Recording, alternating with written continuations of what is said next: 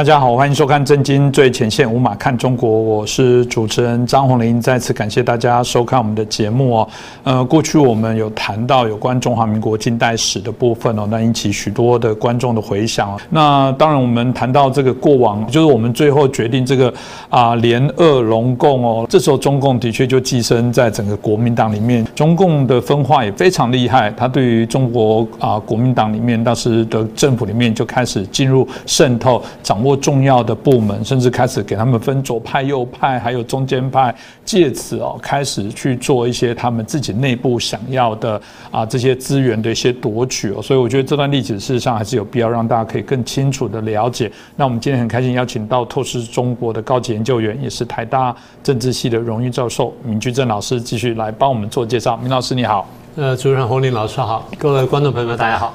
志明老师，我们刚啊也提了，在之前你有提到了这个有关我们黄金十年，就是民国啊十七年啊，大概就一九二八年那时候开始，呃，感觉好像是一个呃中华民国起飞的一个非常好的一个机会哦，但在这时候显然不是那么的平顺。帮我们看到那时候有有解决北伐的一些问题，那时候开始啊，日本的侵略、国内军阀的这些相关的问题产生了，包含中共的这些叛乱哦，所以呃，是不是可以借这个机会，老师可以在把这段的历史的脉络的部分，再给我们的观众朋友可以更清楚的说明？对，回到这段历史，有时候想想真的是不是很唏嘘了。那怎么说呢？我们说黄金十年，嗯。我记得我们前几回来就想说，这黄金十年呢，其实没有那么黄金，因为中间内忧外患，其实还是没有间断。只是我们有一个相对比较平顺时间呢，开始建设国家。那我们常讲说这段时间非常讽刺，为什么呢？因为中共从头到尾呢，一直在用民族主义呢，在统战我们，然后在对内宣传也是民族主义，对外宣传民族主义，所以看起来它非常民族主义。可如果说你真的回去仔细看，中共发迹过程的话，它是非常不民族主义，甚至很多地方非常汉奸。你说你这话怎么讲的这么重？我们慢慢讲给各位听。上次我们不是讲说北伐之后中国统一嘛？我们先稍微倒回头一下，我们讲讲北伐过程，也就是中国在追求统一过程当中，中共到底干了什么事儿？呃，我们前面讲说，在联俄容共之后呢，中共就渗透进国民党里面来。到了一九二七年三月份，国民党开完二届三中全会之后呢，我们看到什么情况呢？国民党的八十名直监委加上候补委员八十人当中，三分之一共产党员，嗯，三分之一亲共的左派，嗯，然后国民党自己本身呢，剩下大概三分之一左右，到这种地步啊，也就是说偏左的已经占了三分之二。这第一个，第二呢，国民党的中央党部很多的部长。跟他的秘书，共产党占一半以上，所以我常讲，我说国民党对权力斗争从头到尾啊就不太明白，共产党对权力是非常了解，所以他抓的人抓得很准。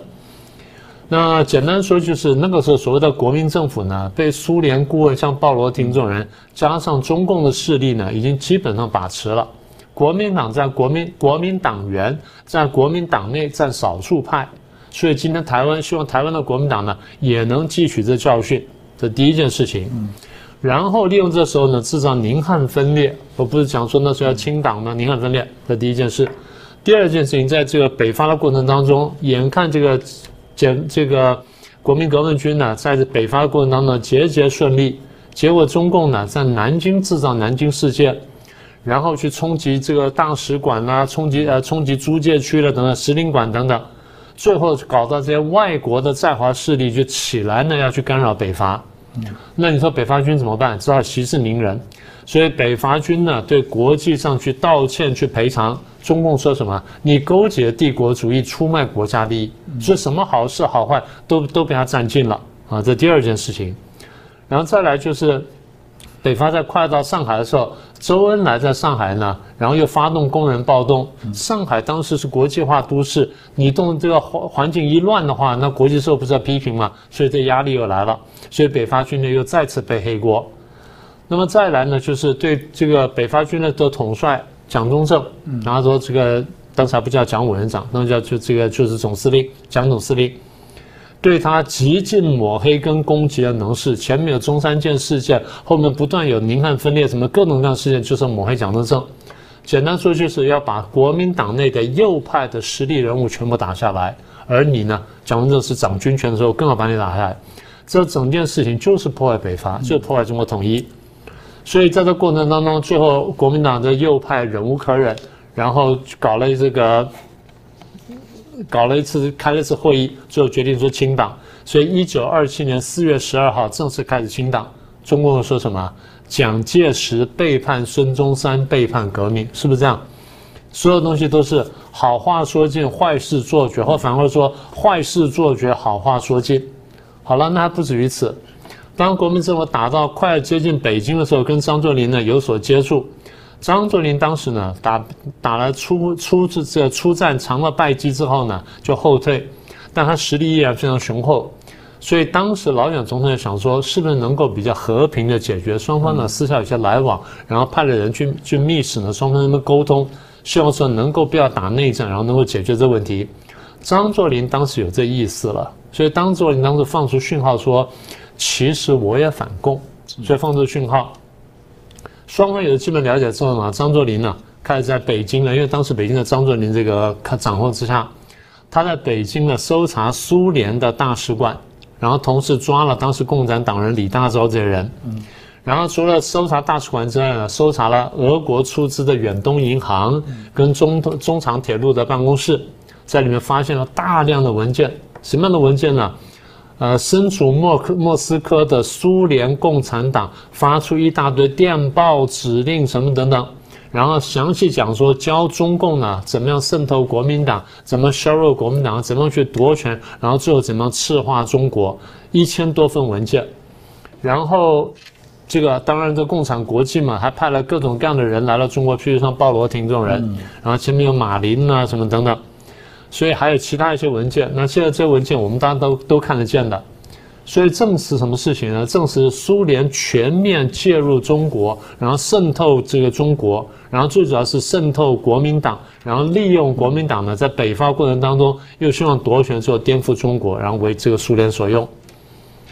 所以这样看来，大家觉得中共是什么角色？嗯，汉奸嘛，就这么简单嘛，一个标标准准的汉奸。结果呢，当这个。张作霖查到共产党的阴谋之后，苏联出来抗议，这不为怪了。中共也出来抗议，中共抗议张作霖，要抗抗抗议国民党说啊，你们粗暴的侵犯了苏联的领事馆。中共帮苏联讲话，你为什么不帮中国讲话？嗯，是不是这样？你说这不是汉奸什么东西？好了，那所以清党了。清党当然。过程就非常残酷，非常血腥了。然后双方都动手杀人，但这个国民党力量比较大，共产党力量比较少，所以基本上共共产党呢是屈居下风。下风之后就逃出去，逃出去之后散散居各地，就基本上呢逃到这个南昌，又发动南昌暴动。那天是八月一号，所以他们说八一建军节就这样来的。所以国共在这时候呢第一次合作结束，国共第一次正式分裂。嗯，老师刚刚谈到这个啊，逃到井冈山这一段，然后在江西成立苏区政府，但这个就请教老师，后来他们逃去了这个江西这地方，成立了苏区政府，到底他们在做什么，是在想什么？第一就是他想最后我要打内战嘛，嗯，那现在我力量不够，因为刚才被人家清港，才被人家赶出来，然后现在双方势同水火，所以我现在建立我的苏区政府啊，我现在解释一下什么叫苏区，苏这字怎么来的？因为中共在这个江西呢建立一个叫什么中华什么这个苏维埃这个什么共和国，啊，名字啰嗦。那当时叫做苏维埃政府，当地老百姓根本不晓得什么叫苏维埃。那先生，请问一下，呃，各位观众朋友们，你们应该知道什么叫苏维埃，对不对？Soviet，这标标准准的俄文，就是这个什么大会啊、公民大会等等之类意思。所以中共生搬硬套的把苏联这苏维埃的苏字搬到这里来，曾在江西成立一个中华苏维埃共和国，然后当地就简称叫苏区苏区苏区，就苏维埃地区啊苏区政府，老百姓搞不清楚，把它叫什么叫埃政府，嗯，用的第三个字叫埃政府，中共不断的苦口婆心跟人讲说苏政府苏区苏区苏区苏区，所以才有苏这个字，这第一个。第二，各位到网络上找找看，到后来呢，这个德国进攻苏联，然后日本有点蠢蠢欲动。嗯，当时中共喊出一句口号，要用鲜血或用武装保卫苏联。你为什么不保卫中国？你为什么不保卫中国？这个这个当时是科石啊，在石额上用大红旗这样写啊，武装保卫苏联，鲜血保卫苏联。你为什么不武装保卫中华民国，鲜血保卫中华民国？你这么搞苏区政府，就是要搞分裂嘛，嗯，对不对？这第二点。第三点，中共这边吹嘘说啊，我们在这时候为了将来的革命，所以我们建了各种各样的边区政府。什么叫边区政府呢？基本上是两不管或三不管地带，就两省或三省的交界。通常什么呢？是山区，因为山就山脉嘛，绵延它可以逃，可以可以藏，可以躲，所以这边建了边区政府。嗯，然后各省的力量又达不到，所以建了边区政府。他自己说，大概至少当时建了五个，一个叫湘鄂西边区政府，简单说就是湖南。跟这个湖北的西部，第二叫鄂豫皖，就湖北，然后安徽跟河南的交界。嗯，第三个叫做闽浙赣，呃，就是福建，然后浙江跟江西的三省交界。再来是湘鄂赣，就是湖南、湖北跟这个呃江西的三省交界。再是左右江，所以一共五个呢这种交界地。我们刚刚说了，因为交界地呢是三省交界或两省交界。大家管不着一点鞭长莫及，他在那边干什么呢？第一征兵，嗯，这地方把这个壮丁呢集合起来，然后征兵。你不肯的，那就杀或打或压，到时候逼到你非来不可。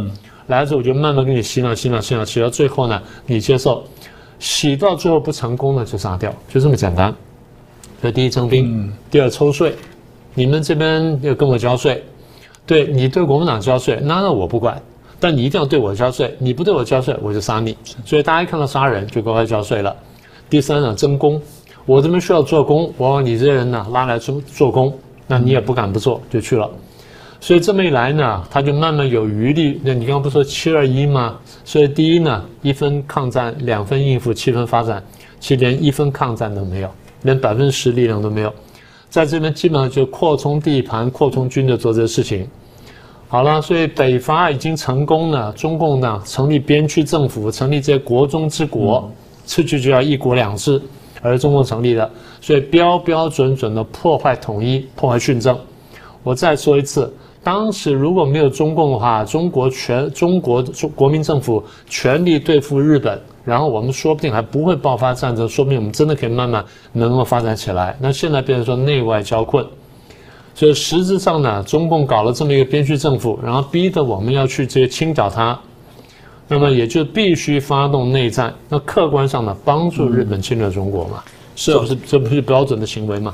但呃，如果谈时间的共同点，刚刚有提到了，哎，这个这个正在国难当头的时候，这个中共在后面事实上是在扯后腿，意图要消灭中华民国，意图要重新建立他的政府。而且政府刚刚还用是用苏区，还还不是苏维埃，对苏维埃用这种的概念，还跟原来的中国的脉络没有什么特别的关联。虽然后来他有这个新的叫中华人民共和国，但但最早的起源，大家如果了解这段历史，显然不是这样。所以这看起来两者。好像有点呼应呢，这个有什么关联吗？我们如果把这个日本那段时间的侵华的历史啊，跟中跟中共之间的关系，我们仔细看一下，还真的是这个样子。嗯，那卡得非常紧。不是说你成立苏区政府吗？那政府没有办法，知道去围剿一些剿共啊。所以我们对江西苏区呢，我们进行了五次围剿。我们一看这五次围剿跟日本侵华之间的时间序列怎么排的。第一次围剿是一九三零年十二月，啊，前后呢，在东北发生了万宝山惨案，细节我不多讲了，各位去上网查查就知道了。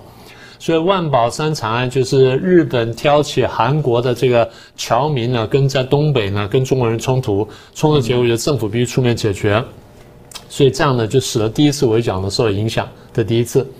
第二次围剿是一九三一年五月份。然后这时候北北方又爆发了这个日本的这个中村大尉还少尉失踪事件，然后呢又扯了一次后腿。这第二次，这两次还不算特别严重，第三四次五次都比较严重。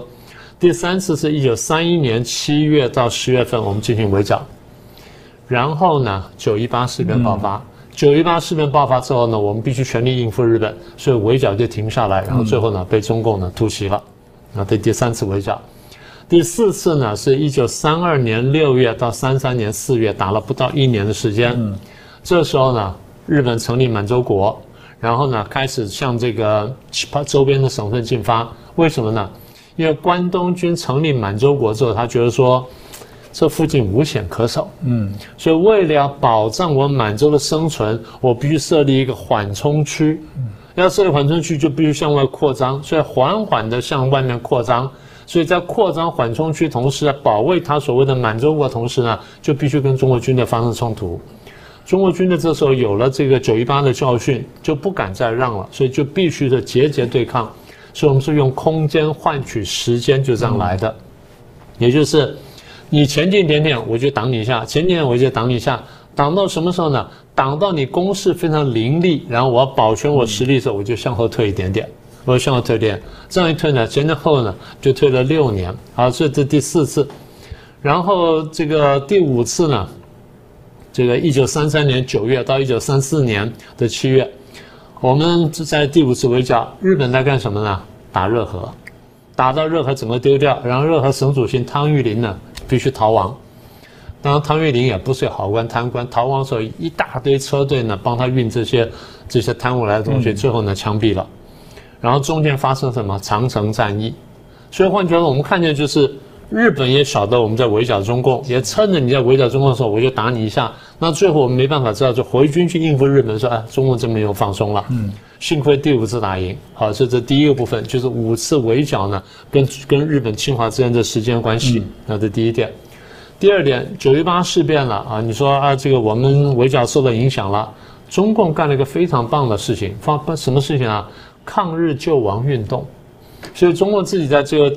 在教科书里面讲了，你各位回去翻中国党史就晓得，党中央下令了发起抗日救亡运动，就是特别下令东北地区，因为发生在东北嘛，特别下令东北地区地下党组织全部起来干什么呢？组织罢工、罢课、游行。你说抗日了，对不对？啊，是抗日了，全国各地开始组织反日会、反日本的会。目的要干什么呢？利用民族主义逼迫政府全面抗日。哎，说全面抗日不是好事情吗？当时蒋委员长说，我们的实力不够，攘外必须先安内，因为共产党内部在不断侵蚀我们、掏空我们，说使得我们不能全力抗日。那现在呢，喊了一个高调口号，逼我们去抗日。你说抗日还是好事情啊？不完全是。为什么？逼中国全面抗日。不是中国当时最佳战略，这是谁的最佳战略？这斯大林的最佳战略。用大陆话来说，叫斯大林，斯大林的最佳战略。为什么？日本当时崛起了嘛？日本从一八九一八九零年代崛起，九四年九五年呢，跟我们打了甲午战争，把我们打败了。一九零四年、零五年打日日俄战争，把俄国打败了，所以俄国非常忌惮日本的崛起。那个时候是一九零五年，现在我们讲的是一九三几年，日本的势力更加强大，然后呢，俄国越来越担心，苏联越来越担心。呃，苏联担心什么呢？这边看见了日本的崛起，那边呢？看见希特勒的崛起，嗯，所以斯大林担心说，我会不会腹背受敌？这边被德国打，这边被日本打，所以我要怎么办呢？我只能应付一边，所以最好什么？日本这边不要打我，那日本不打我怎么办呢？让他跟中国打起来。所以斯大林的战略非常高明。我们虽然非常讨厌他，但从这个战略角度来说，你必须承认他战略是高明的。所以，斯大林的战略是推动中国全面跟日本作战，所以喊的漂亮口号叫做“全面抗日”。那谁在配合他呢？中共在配合他。所以你说中共搞的救日这个抗日救亡运动是民族主义吗？不是，是打着民族主义的招牌，或者打着假民族主义的招牌，让中国陷入对日本的全面大战。事事实上是挑起中日大战，同时想毁灭两大国家、两大民族，然后完成他史达林的梦想，而中共只不过他的一条狗罢了。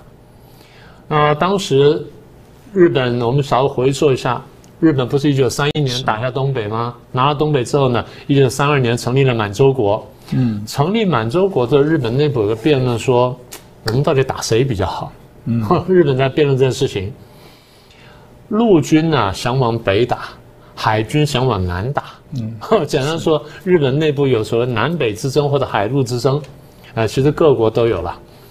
那为什么陆军向北打呢？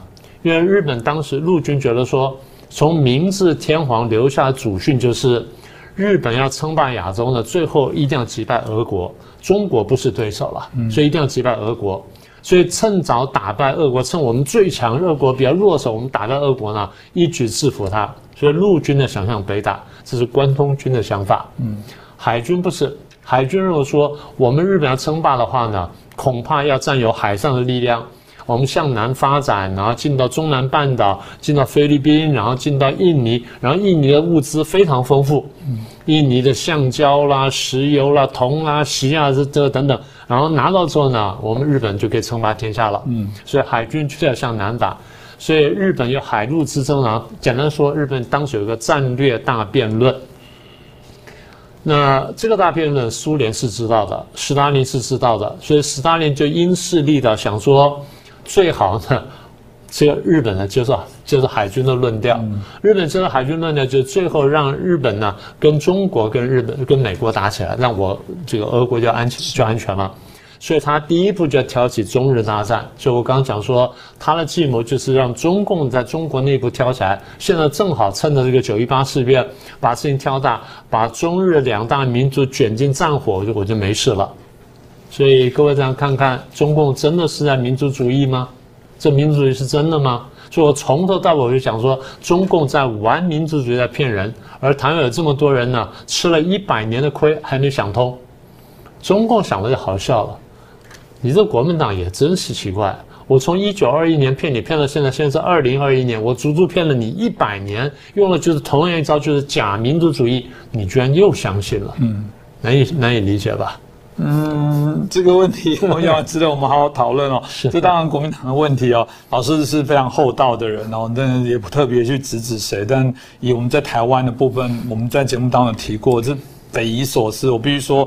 从有时候老师刚刚提到现在，你你会有个结论，就是说，嗯，难怪国民党亲共或者你说舔共很正常，因为因为本来他们某些时候也一家，以前也混和在一起啊，所以真的假的你可能分不清楚。他们亲共过对对，那那 那显然就是里面就谈到的尔虞我诈，这个是每次都会说了。我我必须说，国民党就现在，因为你是手下败将，我相信现在很多这个中国大陆的朋友看你还是叫做手下败将，看你还是。属于那种可以利用不会重用，你你们有一点骨气。这时候回到以前，你必须说，当初一些国民党反而在我们认为那些前面的带着台湾做许多的努力，抗抗中保台的这些人，那这才是风骨啊！再怎么样，也许我们不同阵营，人家对他还有一丝敬意。现在，嗯，好吧，这个真的还要再继续努力哦。所以老师总的总结，这样的状况怎么办？要给我们一些建议吗？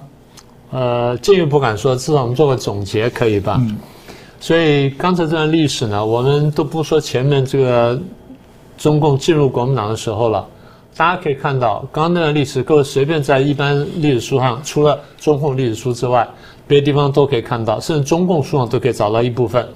所以我们可以看到，一开头呢，中共从参加国民党呢就没有安过好心，中共说要跟国民党合作也没安过好心。大家去翻翻课本就晓得了。所以今天很多国民党人呢，真应该回头去读读国共关系史。那么，所以中共也讲了很多民族主义的话，各位觉得是真的吗？今天他还在讲民族主义的话，他今天讲就是中国现在崛起了，强大了，要去争霸了，说美国在阻挠我们，然后谁谁在阻挠我们，说我们要怎么样怎么样怎么样。你真的相信这话吗？你如果信了他的话，然后切断了跟美国的关系，那台湾就落单了。台湾落单谁最高兴？中共最高兴。为什么？我一口把你吃掉嘛，就这么简单嘛。嗯。所以从一开头各位看到，中共就是苏联共产党的走狗嘛，很清楚嘛，一直在执行策略。今天当然俄共弱下去了，中共强起来了。但我常常提醒大家，现在台湾很多人讲说啊，现在中俄是最好朋友啊，联合抗美，你又糊涂了。不是这样子，俄国绝对不会一面倒的倒向中共。俄国的最佳战略就是在美中之间摆荡。这个摆荡台这个选择台湾是没有的，但俄国有。为什么？它够强大，而且俄国不是美中竞争的标的物，台湾恰恰好是。所以第一，台湾比较弱，所以不能够在当中呢去摆荡。第二，台湾恰好是美中竞争要争夺的标的物，所以你不能摆荡，你只能倒向一边。所以我从头到尾讲，我说台湾必须选边，就这意思。那台湾现在基本呢，国家选边是对了，但台湾有些人选边是选错的。那大家再看看吧。所以第二点呢，我回头讲，我说联俄容共呢，孙中山有点天真，但没办法，错就错了。后来做对了是清党，清党清共之后，大家看到国民党重生了，国民党新生。而清党清共之后呢，北伐是没有问题的，北伐就一路打下去了，中间没有人干扰，是不是这样子？所以大家得看到，国民党在奋发图强清共之后，他反而路走得更好、更爽利。然后，中国统一了啊，开始推进宪政了，要建国了。这时候捣乱的外面有日本，里面呢有中共嘛？刚刚不是说了吗？五次围剿让我们分心了，五次围剿又呼应了呼应了日本，说客观上帮助日本侵华了。我们还不说帮助日本侵华部分，中共光是建立边区或建立苏区政府，它本身就是叛乱，它本身就是割据，就是破坏统一。所以讲什么民族主义呢？你从头到尾不是当汉奸，就是在破坏中国统一，破坏中国的前进，破坏中国进步，还讲民族主义，而台湾还有人相信，这不是很奇怪的事吗？所以日本侵华呢，我们刚刚讲了，中共行为第一呢，客观上帮助他；第二呢，实质上削弱这个国家的这个力量。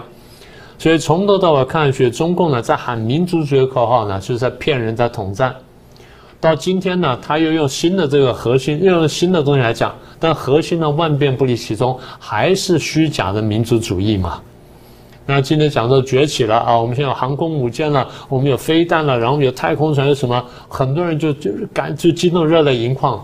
我常常提醒大家，如果七十多年前，我们当时走的是三民主义或者资本主义化。今天中国好得多，强得多了。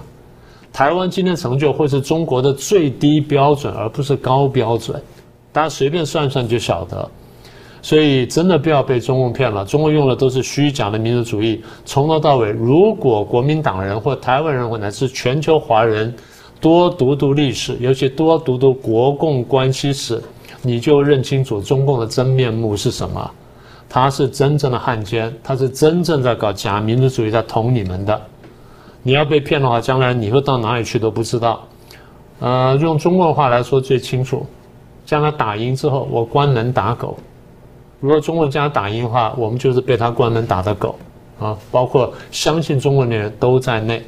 所以我一直呼吁说，大家要看清楚，要想清楚，要醒过来，就这意思。真的是如此哦！我想这句是呃，老师刚刚提到的，不问香港在追求自由民主的朋友应该最清楚。呃，如果大家一直用这种民族主义的这个大旗，这个一个字都不能少，这都是我们的什么？我都不知道。你要推到远古几千年的的人的这个历史，台湾人真的也要搞清楚觉醒。我觉得我们台湾最怕是不觉醒这件事。你你自己在很多的自己的一些主权立场上的部分，然后这搞不清楚对话角色，这个就跟当时在，我觉得我们所看到现在老师在推荐的历史，你你几乎只是不同的嗯西元，但你去把人套上去，国家套上去，都都可以找到对应的人跟团体耶。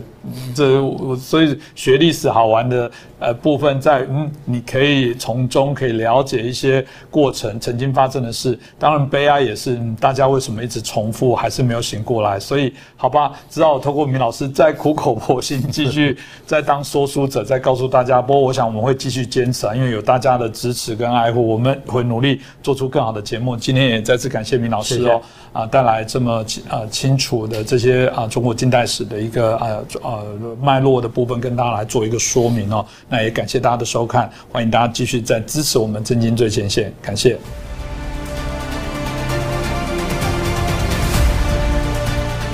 金最前线的好朋友们，我是主持人张红林，欢迎订阅我们的频道，也记得打开小铃铛，掌握最新节目通知，让精彩评论不错过。更欢迎留言、转传影片。